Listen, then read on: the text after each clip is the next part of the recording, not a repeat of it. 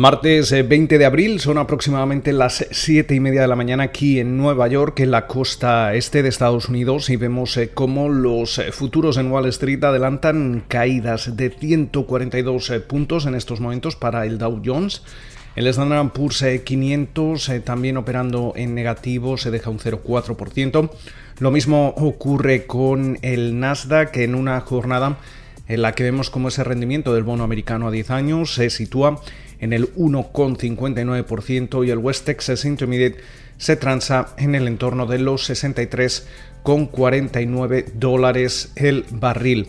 Una jornada que sigue marcada por la oleada de resultados eh, corporativos eh, que seguimos eh, conociendo a este lado del Atlántico. Hemos visto cómo las acciones de Procter Gamble están subiendo en estos momentos después de que la compañía haya presentado unas cuentas por encima de lo esperado. Ese beneficio por acción quedaba en los 1,26 dólares, mientras que los ingresos alcanzaban los 18.100 millones de dólares, beneficio neto de 3.270 millones de dólares. Eh, también ha presentado sus eh, cuentas Johnson Johnson. Sus acciones están operando en estos momentos eh, relativamente planas. la compañía registraba 100 millones de dólares en el primer trimestre solamente de la venta de vacunas contra eh, el COVID-19. Hemos visto cómo en general ese beneficio por acción ajustado, ajustado quedaba en los 2,59 dólares eh, por título, mientras eh, los ingresos alcanzaban los 22.320 millones de, dólares aproximadamente, ambas cifras por encima de lo que esperaba el consenso del mercado. Además, eh, parece que la compañía mejora sus eh, proyecciones para el conjunto del año eh, cuando espera un beneficio por acción que ronde entre los 9,42 y los 9,57 dólares por título, mientras que espera que esas ventas eh, alcancen entre los 90.600 millones y los 91.600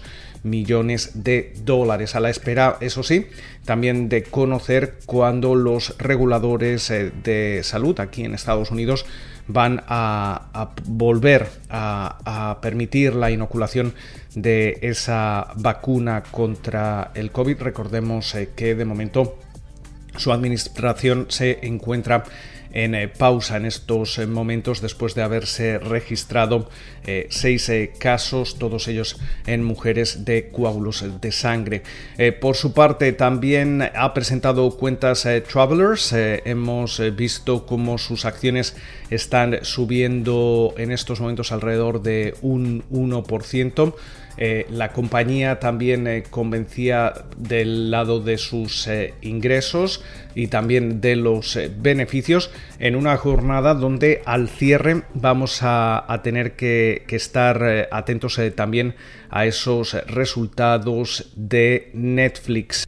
Y entre otras eh, noticias, eh, también eh, destacar cómo Imperial Brands y British American Tobacco operaban a la baja con caídas tras conocerse, según adelantaba el Wall Street Journal, que Estados Unidos pretende reducir el nivel de nicotina en los cigarrillos vendidos aquí en Estados Unidos. también vemos cómo algunas de las principales aerolíneas estadounidenses apuestan precisamente por plazas europeas de verano que van a estar abiertas a los estadounidenses, como es el caso, por ejemplo, de Croacia y Grecia, y también apuestan fuerte por Islandia. Hablábamos eh, previamente de Johnson Johnson y también parece que la compañía se enfrenta a un mayor escrutinio tras eh, la, la paga de 30 millones de dólares a su consejero delegado. Eh, nos centramos en las divisas digitales. Diem, antes eh, conocida como Libra, esa moneda digital respaldada por Facebook, eh, podría lanzarse a finales de este año, aunque eso sí, de una forma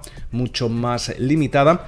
Y también hemos conocido como Venmo, esa aplicación de, pagos de, PayPal eh, lanza hoy una función dentro de la misma aplicación que permitirá a los usuarios la opción de almacenar, comprar y vender criptodivisas eh, populares eh, directamente. También A nivel internacional, destacar como Xi Jinping, el presidente chino, advertía de, un potencial desacoplamiento económico y pedía un nuevo orden mundial. Con lo cual, muchísimas eh, referencias eh, para comenzar esta jornada de, martes. De momento vemos eh, cómo en Asia las principales plazas bursátiles cerraban a la baja. En estos momentos Europa también está operando a, la baja y como comentábamos, los futuros aquí en Wall Street eh, también apuntan a una jornada bajista. Con lo cual, esperamos eh, que pasen una feliz eh, sesión de martes y como de costumbre, nos volvemos a escuchar